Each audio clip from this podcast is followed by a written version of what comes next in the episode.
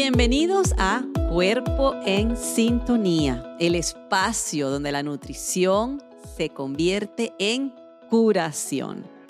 Soy la doctora Montserrat Rodríguez, tu médico nutricionista, y como les prometí en el episodio pasado, eh, hoy quiero hablarles de un tema que es muy importante. Y es algo así como el diagnóstico de salud de la sociedad en la que vivimos hoy en día. Y te pregunto algo. ¿A quién le estás confiando tú tu salud? Hay que tener cuidado porque a veces se la confiamos a las personas a quien más le interesa un enfermo. Hoy vamos a hablar de eso. Antes de entrar en el tema, lo primero que quiero darte es las gracias porque, bueno, todos los comentarios que me han mandado por el primer episodio, nuestro episodio inaugural, han sido muy buenos, me han inspirado mucho, me han motivado. Gracias por las sugerencias, ya tengo una lista de, temas que vamos a ir desarrollando y sí, les voy a hacer caso porque me repitieron con mucha insistencia en que hiciera aunque fuera un pequeño segmento de preguntas y respuestas. Y me parece válido. Eh, vamos a, irlas recibiendo y las vamos a ir canalizando, obviamente, y las vamos a ir respondiendo de poco en poco. Y a lo mejor algún día nos tiramos un episodio, solamente pregúntenle a la doctora y ustedes, entonces ahí sí vamos a hacer eso. Pero por ahora Síganme mandando sus comentarios, de verdad los aprecio muchísimo y se los agradezco. Entonces, bueno, volviendo al tema, eh, una de las cosas que verán que de vez en cuando reviso eh, son notas que están en este libro, que es mi libro, se llama Libérate, para de comer y empieza a vivir. Obviamente se los recomiendo. Les cuento que se convirtió en bestseller en Amazon a menos de cuatro horas de que lo lancé en noviembre de el año pasado y eh, lo pueden encontrar allí en su versión impresa como esta, pero también en su versión Kindle. Y allí eh, hay un capítulo completo que yo se lo dedico a este tema que vamos a conversar hoy. Y es eso, ¿a quién le estamos confiando nuestra salud? E, ese cheque en blanco billonario, mil millonario, ¿a quién se lo estamos entregando? Y una de las cosas que a mí me ha impactado más a través de los años es, porque ya yo tengo, ya ustedes saben, estoy rodando, yo me gradué de médico en el año 90, ojo. no voy a seguir dándoles datos para las cuentas porque nos vamos a deprimir todos aquí y esa no es la idea. Pero me he dado cuenta que perseguir el estado de salud, es decir, encontrar el estado de salud y bienestar integral, físico, espiritual, emocional, oye, se ha convertido casi en una utopía. Son muy pocos los, yo digo, los privilegiados que han logrado desarrollar un estado de bienestar integral. Y cuando hablo de bienestar integral, es que tú estés no solamente no enfermo, sino que estés viviendo una vida plena, una vida con propósito, una vida que te da satisfacciones que te hace sentir feliz y que cada día que tú te despiertas y te levantas, dices, hoy es un día maravilloso para yo seguir viviendo, para yo seguir eh, invirtiendo, ¿verdad? Horas y tiempos en, en esta tarea, en aprender algo nuevo, en conectar con la gente que amo. Eso no es la mayoría, es al revés. Y a medida que avanzan los años y las décadas, hay algo que a mí me ha perturbado siempre. Y es que cada vez hay más enfermos. Es una cosa hasta paradójica, bipolar. Por un lado, es verdad, la expectativa de vida aumenta. Es decir, la ciencia es capaz hoy en día de mantenerte vivo más tiempo que lo que sucedía en los años 20, en los años 30 y por supuesto anteriormente. Pero al mismo tiempo, la calidad de vida que nos están facilitando o que nos están dando o que estamos obteniendo es peor. Y la gran pregunta es de verdad, o sea, esto es un regalo envenenado, porque por un lado me dan expectativa de vida, vivo más, pero por el otro lado la calidad de vida es pésima.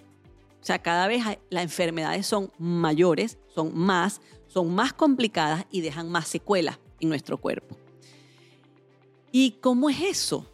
Si la ciencia ha avanzado en todos los aspectos, no solamente la astronomía, o sea, ya la NASA, eh, o sea, ya estamos conquistando, estamos viendo a ver a, qué planeta del sistema solar nos mudamos, sino toda la, industria eh, y por supuesto la medicina y la ciencia también ha avanzado y es de lo que más ha avanzado.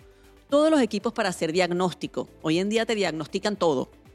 Anteriormente, para tú lograr algún tipo de diagnósticos, no era posible porque no se tenían los aparatos, la técnica eh, para lograr diagnosticarlo. Entonces, bueno, se quedaban como grandes eh, incógnitas o grandes interrogantes en la historia de la medicina. Es decir, ¿de qué se murió esta persona? Bueno, creemos que fue de esto o creemos que esta enfermedad es esto, pero no se tenía certeza. Hoy en día las enfermedades se diagnostican incluso mucho más temprano que antes. Tenemos además una, un abanico de posibilidades terapéuticas impresionantes. O sea, pastillas, inyecciones, líquidos, spray, soluciones de cualquier color, tamaño, eh, fuente eh, farmacológica, las tenemos. Ni, ni, siquiera hablemos ya de la parte intervencionista. Hemos llegado a unas técnicas quirúrgicas tan elaboradas que, por ejemplo, se puede operar un cerebro mientras el paciente está despierto, que te pueden operar el corazón mientras una máquina al lado es la que hace que la sangre circule por tu cuerpo mientras tú estás técnicamente muerto, es decir, con el corazón abierto, pues, mientras partido como el de Alejandro Sanz, mientras te lo están eh, arreglando. Y tú dices, ok, y no hemos podido lograr curarnos de las enfermedades que nos siguen matando por lo menos de las, en las últimas seis décadas o más. Yo quiero que ustedes sepan que las mismas enfermedades nos están matando desde hace rato. Lo que han cambiado son los números. Ellas a veces cambian de posición, pero las enfermedades cardiovasculares son la primera causa de muerte. Los accidentes vasculares cerebrales, que son el stroke, que es una, un accesorio, ¿verdad? una sucursal de, de las enfermedades cardiovasculares, Luego está el cáncer, luego están las complicaciones de la diabetes y hoy en día el Alzheimer, que por cierto ya lo llaman la diabetes tipo 3. Esas enfermedades son las mismas que nos han estado matando en las últimas seis o siete décadas. Solo dicen las estadísticas. Pero lo peor es que están en aumento, están empeorando. La severidad con la que afectan al individuo es mucho mayor. Y uno dice, bueno, pero entonces, ¿qué pasó aquí? ¿Cómo es posible que después de tanta tecnología, después de tanta farmacología o, sí, farmacéuticas, las industrias farmacéuticas, después de tanta inversión en salud, después de tanta diversificación, ahora tenemos médicos que no es, ya no es dermatólogo, ahora es uñólogo, pelólogo, eh, o sea, lunarólogo, y todavía no hemos podido resolver el problema. Y es obvio que la respuesta inmediata es, bueno, algo no estamos haciendo. No es nada más lo que sí estamos haciendo, es que algo no estamos haciendo y ese algo es la clave. Entonces, cuando nosotros empezamos a, eh, ver por qué sucede esto, lo primero que uno empieza a darse cuenta es que es raro, ¿no? Eh, hay como eh, hay cosas que son totalmente contradictorias. Porque yo me pregunto, eh, ¿qué le conviene más a, todo lo que es la, la rama de la industria médica y de prestación de servicios médicos? ¿Un enfermo o un, paciente sano? Y obviamente, los pacientes sanos pero un paciente sano no come nadie. ¿Sabe quién come? los que venden hortalizas, verduras, eh, carne orgánica, los que, los, que se cuidan, pues los, los que dan salud. Pero son pocos. En cambio, las grandísimas corporaciones y los grandísimos intereses económicos que están detrás de un paciente enfermo produciendo dinero de ese paciente enfermo son, bueno, no se pueden ni medir, no caben los ceros en ninguna computadora. Y fíjense, empecemos a sacar la cuenta, ¿no? Porque eh, Lo primero, las compañías de seguro. Mientras más enfermo estás, más valioso eres porque más costoso eres. Y además, eh, estás obligado a comprar un seguro porque como tienes padecimientos crónicos, tú tienes que estar todo el tiempo, bueno, buscando una, una solución económica que pueda mantener esta, esta eh, eh, ingesta, ¿verdad? Esta, que tú compres tus medicinas. Esta, transacción comercial constante, constante, constante. es como una suscripción. ¿Tú crees que a ellos les conviene una, persona sana? No. Luego están los que venden los medicamentos. Imagínense ustedes. Bueno, para muestra un botón. Fíjense todo lo que pasó después del COVID y la creación de la vacuna del COVID y los tratamientos para el COVID. O sea, se desarrolló toda una nueva línea comercial, nada más de un virus y de una enfermedad. Imagínense ustedes las complicaciones que tiene un obeso, que tiene todo, todo en su cuerpo está afectado. ¿Cuántas, cuántas medicaciones, cuántos medicamentos toma un paciente operado del corazón antes y después de que se operó? ¿Cuántos medicamentos toma un paciente bariátrico antes y después de que se operó? Y así podemos seguir. Entonces, la, industria farmacológica, la que produce analgésicos, antiinflamatorios, eh, antibióticos, psicofármacos, porque ese es otro, otro detalle también bien particular. ¿Qué le conviene? ¿Paciente enfermo o un individuo sano? Ok. Y luego también a este combo se une la industria alimentaria, que probablemente directamente no vive de un enfermo, pero sí vive de un adicto y vive de personas con malos hábitos, porque es mucho más fácil producir comida chatarra, comida sin calidad nutricional, comida que te la venden como un, con, un atractivo de la conveniencia, de que es rápido, de que te da todo y es mentira. Es preferible eso a, y te han lavado el cerebro y han creado una necesidad que no es tal como nosotros la percibimos. Es decir, todo el mundo hoy en día tiene una vida muy ocupada, que no tiene tiempo para cocinar, para ir al mercado todos los días, como lo pudieran hacer en las zonas azules, ¿sabes? La gente de Icaria, de, Sardiña, de Okinawa, esa gente, bueno, no tiene, lo único que hace es eso. Está bien, no estamos todos en esa situación, pero tampoco es verdad que, la única opción que tenemos y la mejor es la de comer chatarra, comer basura, comer comida de conveniencia. No es. Sin embargo, nos han lavado el cerebro y nos han hecho creer que es así y que eso es preferible a cualquier otra cosa. Entonces fíjense cómo todas esas fuerzas se van uniendo y cada vez más te van convenciendo de que la vida saludable es difícil, es dura, eh, es cara, es cara, ¿ok? Y ahorita vamos a hablar de eso también. Y es incompatible con tu estilo de vida hoy en día. Pero eso no es así. Eso no es así. Cuando a mí me dicen que lo que pasa es que comer saludable es caro, yo le digo, ok, ¿y cuánto te cuesta el seguro médico? Ok, saca la cuenta, empieza a sumar. ¿Y cuánto te cuesta em, las medicinas que estás tomando? Porque siempre hay que, tú sabes, típico, el copayment, esto, aquello, ¿cuánto te cuesta? No todas las cubre el seguro. ¿Cuánto tiempo pierdes cada vez que vas a una cita médica, cuántas horas te dejan esperando. Y esas horas dejas de trabajar, ¿verdad? Porque tú no puedes estar trabajando mientras estás esperando que te vea el médico. Y si tienes alguna secuela que te deja discapacitado, o, o, mejor, o peor aún, te ponen ellos la etiqueta de que eres un discapacitado y ya no puedes, eh, digamos, aspirar a tener un trabajo donde puedas ganar mejor porque estás discapacitado. Eso es pura plata, empiecen a sacar las cuentas porque es como que la calculadora funciona nada más cuando uno va a el supermercado de comida saludable, pero no funciona cuando uno está enfermo y cuando uno está gastando dinero o dejando de producir dinero a causa de esa enfermedad. Entonces, hay que tener muy claro esto, no para sentirse eh, que no hay salida o que estamos en manos de las corporaciones malvadas, totalmente atrapados, ni nada de eso, porque nosotros tenemos el poder de hacer un cambio. Y no se trata de ir a, a sacar eh, pancartas enfrente de, tú sabes, de McDonald's o de Glaxo o de eh, el otro, Merck, Dawn. No se trata de eso o de la, la compañía de seguro X, la que, la que usted tenga.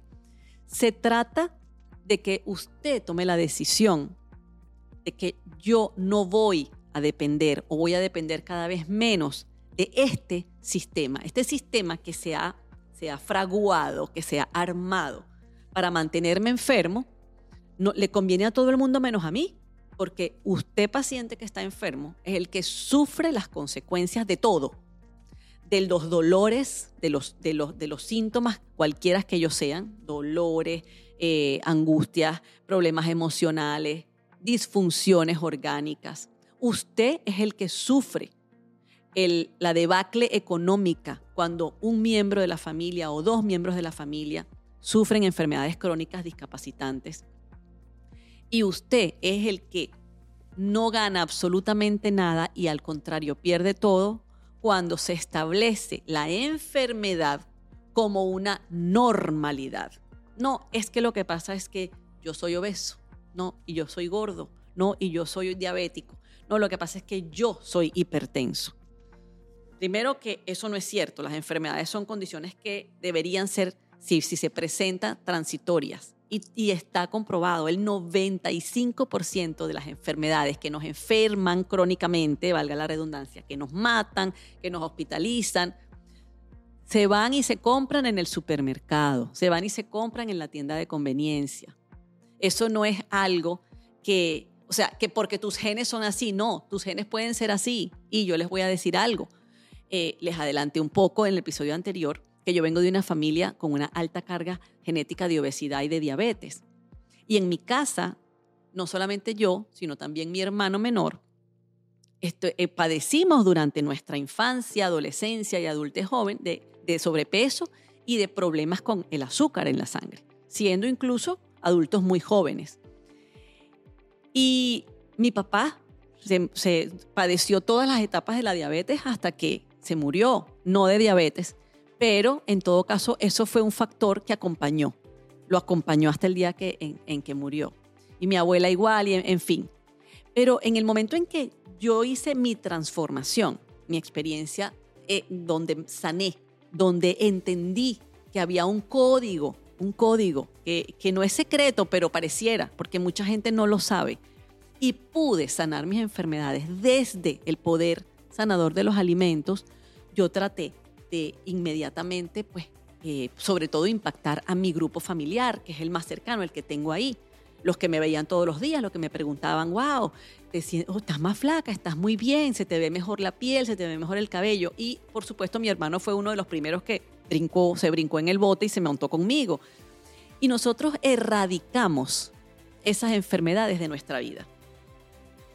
¿Están los genes ahí? Sí, son como los esqueletos en el closet. Yo siempre digo, yo tengo una gordita en el closet, la tengo amarrada con cadenas y candados, pero ella está ahí.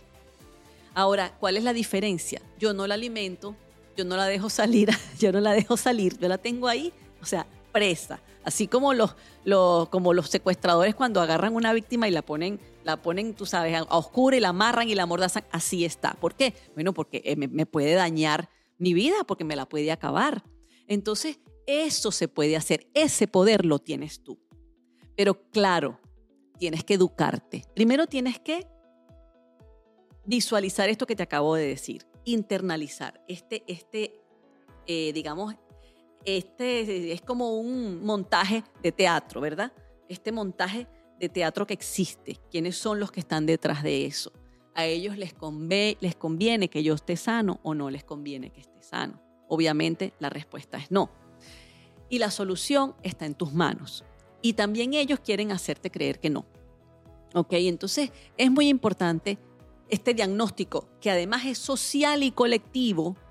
Una de las cosas que a mí me está, me, está afectando, se los, se los confieso. Yo, yo, yo soy positiva tóxica, como me dice una amiga mía. O sea, yo soy siempre estoy tan en una, en, una nota tan positiva, constructiva, que a veces me puedo poner intensa con eso. Pero hay algo que me tiene preocupada y es esto de que, por ejemplo, se, eh, se está hablando de la aceptación de ciertas enfermedades como un hecho, ¿verdad? Como un hecho cumplido, como, un, como si fuera un destino, pero además se le está incorporando una connotación de eh, ideológica. Entonces tú ves que hay toda, por ejemplo, un grupo de personas que han abierto una página web y que son, o sea, es un, grupo, un grupo activista que dice que, están a favor, mejor dicho, que están protegiendo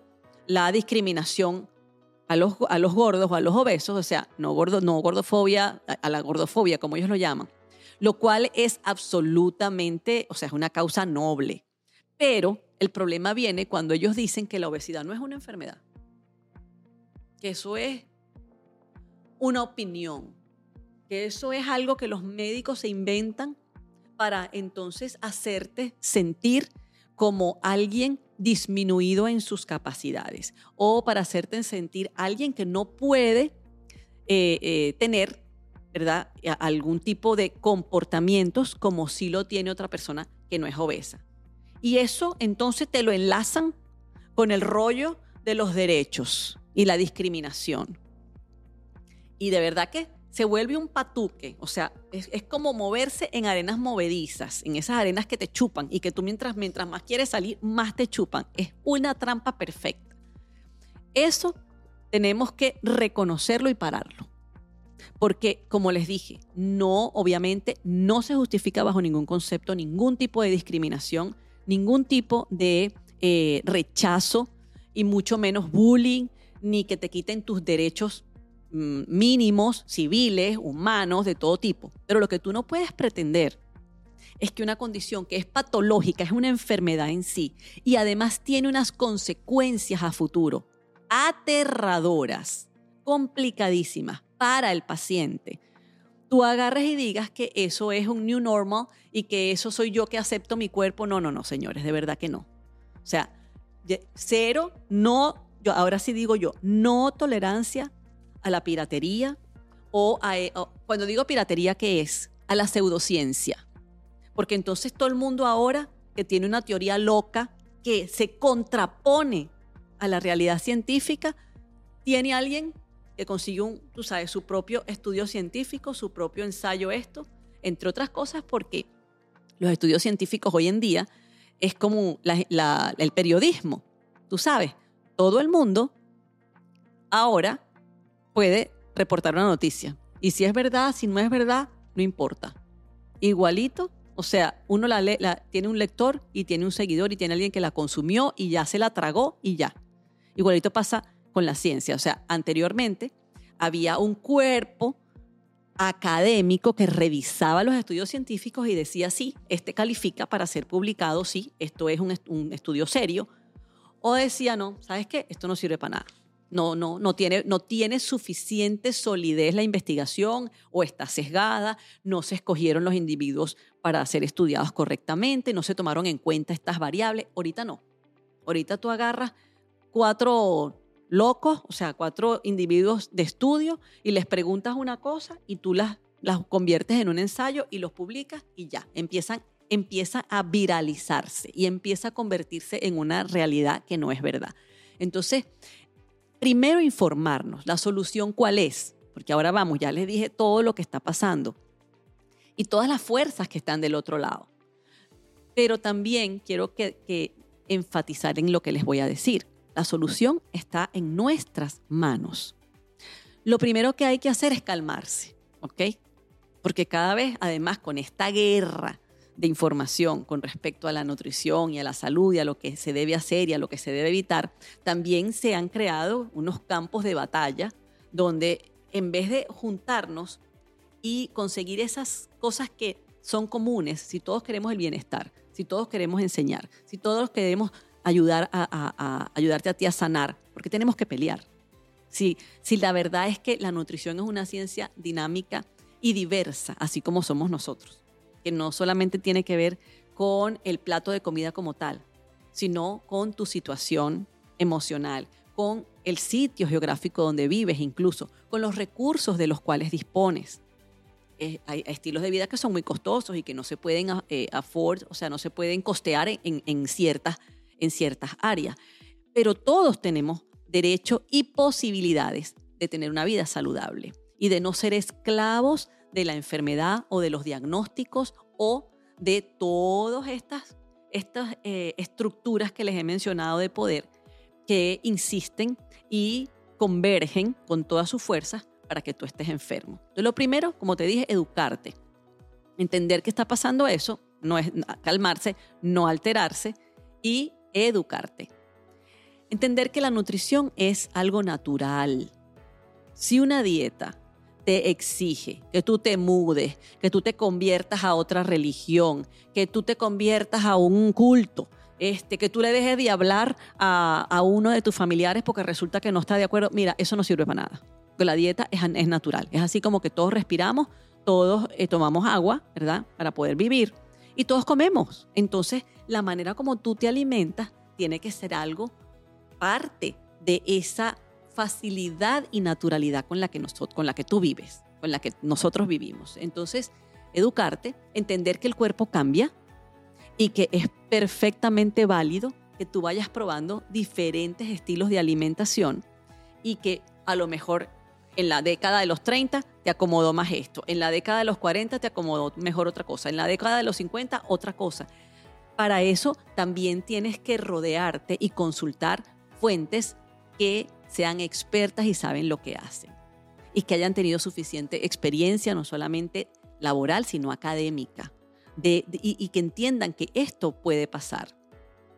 Y al mismo tiempo, mientras uno está en esa búsqueda, yo quiero que tú sepas que hay leyes súper básicas, que las podemos cumplir toditos, independientemente del tipo de nutrición, dieta, estilo de vida, clima o ciudad donde tú estés. Y es que hay que comer lo que tu cuerpo realmente necesita que no tiene nada que ver con lo que tú crees probablemente que necesitas. Yo no estoy hablando de cuentas calóricas ni de que cuántas calorías quemo yo, que esa es una forma ya antigua que ya no se utiliza de saberlo. Pero es más realmente si tu, si, si tu estilo de vida es un, un trabajo sedentario, si tu estilo de vida es que tú estás todo el tiempo en un carro, tú no puedes comer igual que alguien que sea a lo mejor trabajador de la construcción o obrero de la construcción o de estos que hacen landscaping. No, o sea, o son trabajos completamente diferentes. Un atleta de alta competencia que tiene que entrenar ocho horas, son, son cuerpos totalmente diferentes, ¿ok? Que tu metabolismo funciona de una manera cuando tú estás más joven y después cuando estás un poquito mayorcito hay cambios hormonales que son normales, no son ninguna enfermedad y que traen ciertos desajustes, es decir, cambia completamente tu escenario metabólico y tú tienes que ajustarte. Para eso entonces tienes que tener el experto que te oriente, que te diga, que te ayude. La otra cosa es que además de comer lo que te toca, debes, lo que tú pones en tu plato debe ser de la mejor calidad. Si tú eres vegetariano, bueno, pues vegetales, mi gente. No es carne de soya, puerco de soya, eh, hamburguesa fake. No, eso no es comida. Eso es plástico, eso es otra cosa. Está bien que ustedes quieran proteger los, los animales, pero a veces para producir esas cosas se daña más la ecología que cuando se, comen eh, alimentos cárnicos o cuando se comen alimentos, eh, que las personas que son omnívoras y comen de todo. Entonces tienes que comer vegetales de la mejor calidad, semillas de la mejor calidad, eh, proteína mm, vegetal como las leguminosas de la mejor calidad. Si usted en cambio es otra, la otra, el otro extremo y lo que le gusta es la dieta cetogénica o carnívora, bueno, búsquese alimentos de buena calidad. Entonces, esa es la otra regla que aplica y es buena para todo el mundo y es fácil de entenderla. Vamos a hablar de eso en otros episodios, pero cuando yo voy al supermercado, ¿cómo sé si una cosa es buena o mala? Lo más fácil es que la comida de verdad no necesita etiqueta, ni necesita caja que le explique, ni lista de ingredientes. Si usted ve un cartón de huevos, usted sabe que eso es un huevo. Si usted ve un muslo de pollo, usted sabe que eso es un muslo de pollo. Si usted ve unas fresas, ya usted sabe que eso son fresas. Si ves una, un coliflor, es decir, esos alimentos no necesitan una tabla nutricional ni una cosa que te explique qué es lo que es. Entonces, lo contrario, ¿verdad? Si el alimento es súper procesado, si viene en una caja, si tú coges la caja y tú dices, epa, ¿y esto qué es? y tienes que mirarlo por los cuatro costados y revisarlo para lograr entender lo que es, eso no es comida natural, esa no es la que más te conviene, ¿ok? Y la otra cosa es aprender a regular el consumo de tus macronutrientes. En una, en una comida balanceada, en una dieta balanceada, tú tienes que tener todos los macronutrientes. Los macronutrientes son carbohidratos, proteínas y grasas. ¿Cuáles? Los de mejor calidad. ¿Ok?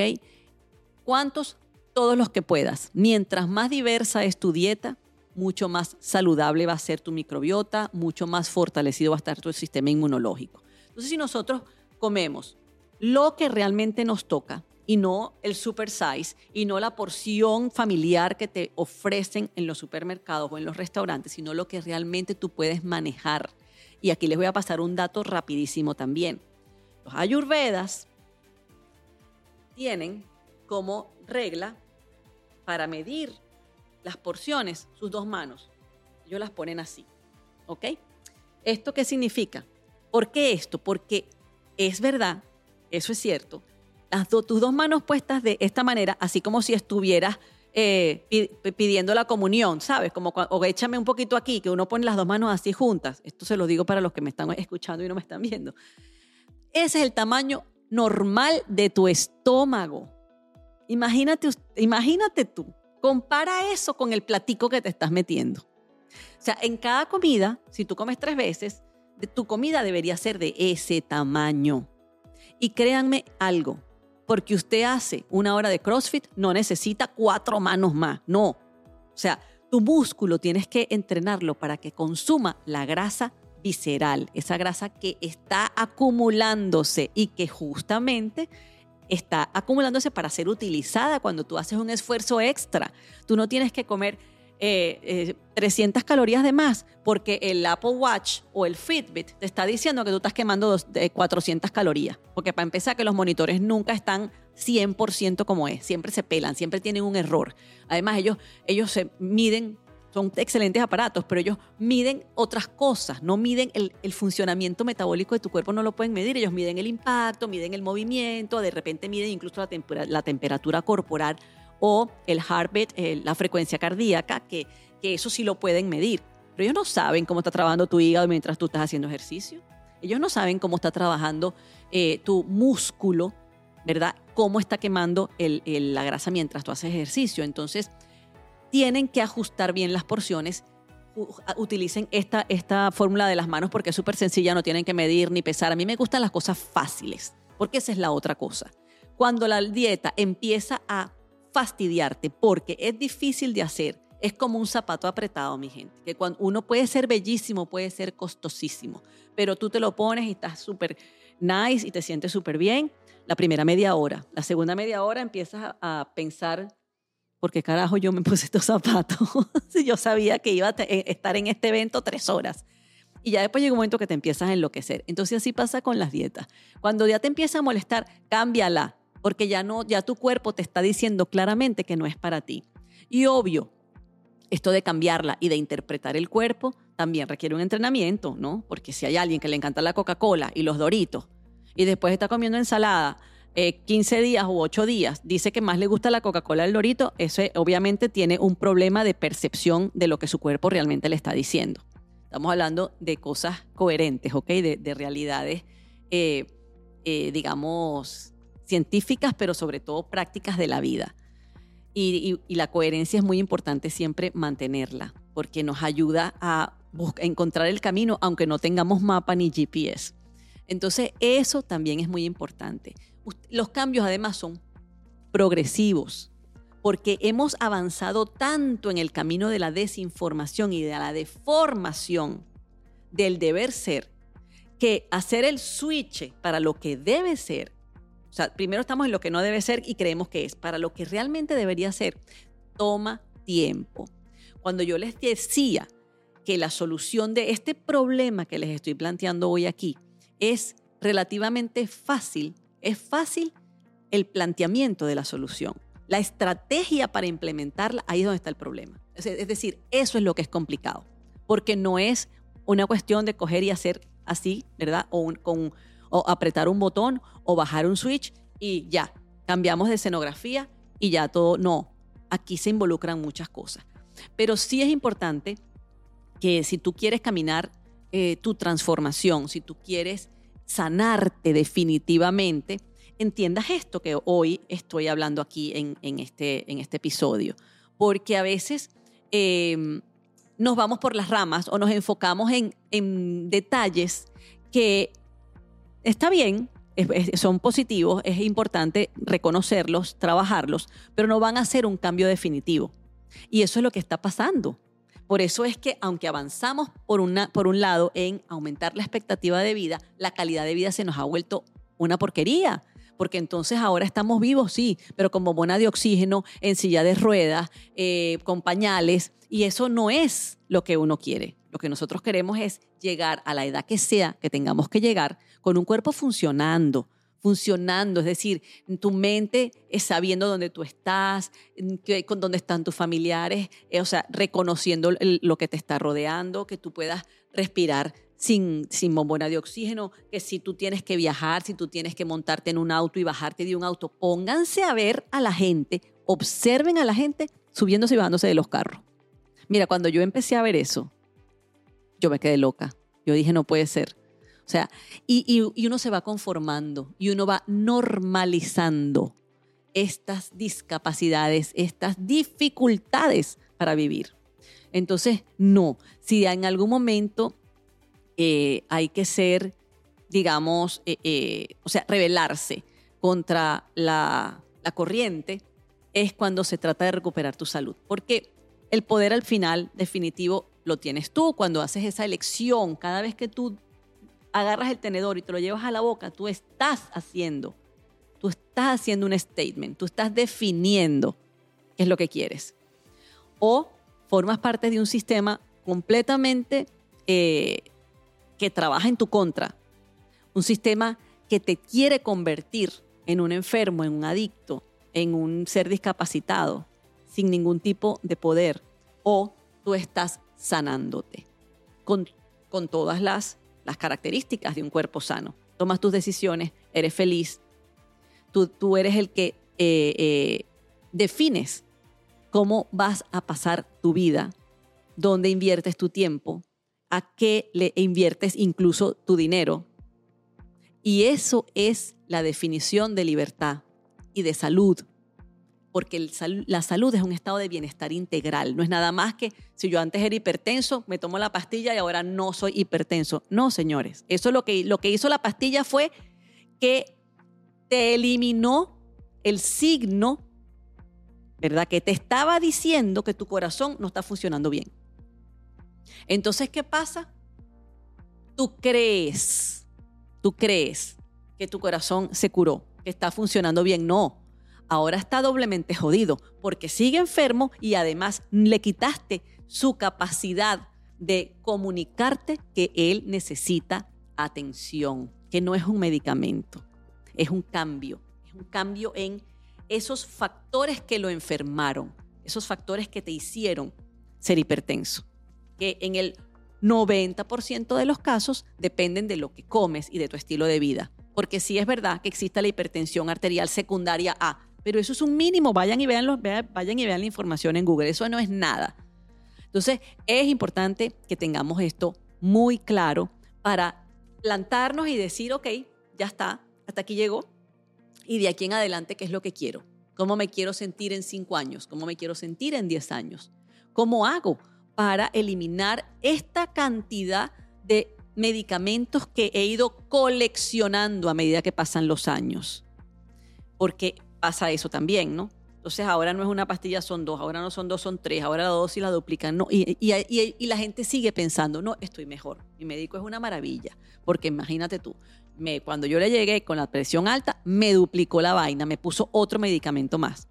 Y no, o sea, y no estoy diciendo que el médico sea un ser perverso. El estudio fue para eso. Yo soy médico. Se los, yo se los expliqué en el episodio pasado y durante mucha, mucha de, eh, eh, mucho tiempo siendo médico y no es por nada, buena médico. Yo estaba enferma y yo no veía eso. Y yo también estaba buscando qué pastilla más, qué pastilla más. Entonces, eso, el médico está, ese es su papel. cuando ustedes vayan a buscar una ayuda para transformar sus hábitos, para mejorar su estado de bienestar integral, la ayuda tiene que incluir varias cosas. Pues preferiblemente, ojalá un médico, por supuesto alguien que entienda a la nutrición como una herramienta sanadora y muy probablemente tengas que trabajar el coco, es decir, tu mente, porque toda la parte emocional tiene algo importante aquí, porque se establecen los malos hábitos, porque se intravesen los patrones, porque tengo rechazo por ciertas cosas, porque no puedo eh, eh, dejar la adicción a los carbohidratos, a los azúcares, lo que sea. Eso está muy relacionado con la parte emocional. Y otras cosas como tu conexión, la integralidad, ¿verdad? O sea, tienes que empezar a pensar que nuestro cuerpo está hecho para moverse, entonces hay que pensar en el ejercicio físico, también hay que empezar a nutrir nuestro cerebro con pensamientos, con ideas, con imágenes que sean amables y que sean sanadoras, no enfermantes y tóxicas. Y así se van como se van sumando, ¿verdad? Otras fuerzas y otras cosas. Pero siempre para llegar a cualquier sitio hay que dar el primer paso y usualmente se llega es paso por paso. ¿Ok? Y así es como vamos a ir construyendo tu salud. Eh, no solamente eh, a través del el conocimiento, sino de la práctica de las estrategias y de verdad que yo te invito a que eh, vengas a mi website arroba, perdón, www.drmontserrat.com www.drmontserrat.com y ahí te hagas miembro de mi comunidad privada, Club VIP Salud 360, y ahí vamos a empezar a educarte, a interactuar, a intercambiar información de todo esto que te he estado conversando, porque ahí es donde está la clave, ¿ok? El poder lo tienes tú, pero para ejercerlo, ¿verdad? Esa, la capacidad de que tú lo ejerzas es que tú te informes y que entiendas que lo tienes y que sepas cómo ejercerlo. Y eso es lo que vamos a hacer. Entonces, ya saben, eh, vayan a mi website, por supuesto. Ahí también van a encontrar la manera para comprar mi libro. Hay un enlace que los va a llevar directo a Amazon, pero también puedes ir directo a Amazon. Y eh, vamos a empezar a trabajar bonito y a trabajar en equipo, porque acuérdense que un peso cargado entre varios pesa menos. Y ahí eso es lo que estamos haciendo aquí. Y yo quiero que tú camines ese camino de bienestar y de éxito y que te sientas realizado y feliz, porque esa es la verdadera definición de salud y bienestar. Esto fue nuestro episodio de hoy. Cuerpo en sintonía, el espacio donde la nutrición se convierte en curación. Y de una vez te invito para nuestro próximo episodio donde vamos a hablar de desintoxicación. ¿Será verdad que nosotros necesitamos desintoxicarnos? ¿Cuál es el mejor método para desintoxicarnos? ¿Y cada cuánto tiempo hacemos desintoxicación? Y todas las demás preguntas que ustedes tengan y que me manden después que, oigan este episodio y que se enteren de que vamos a hablar de eso, bueno, ahí las vamos a comentar. Tengan excelente día.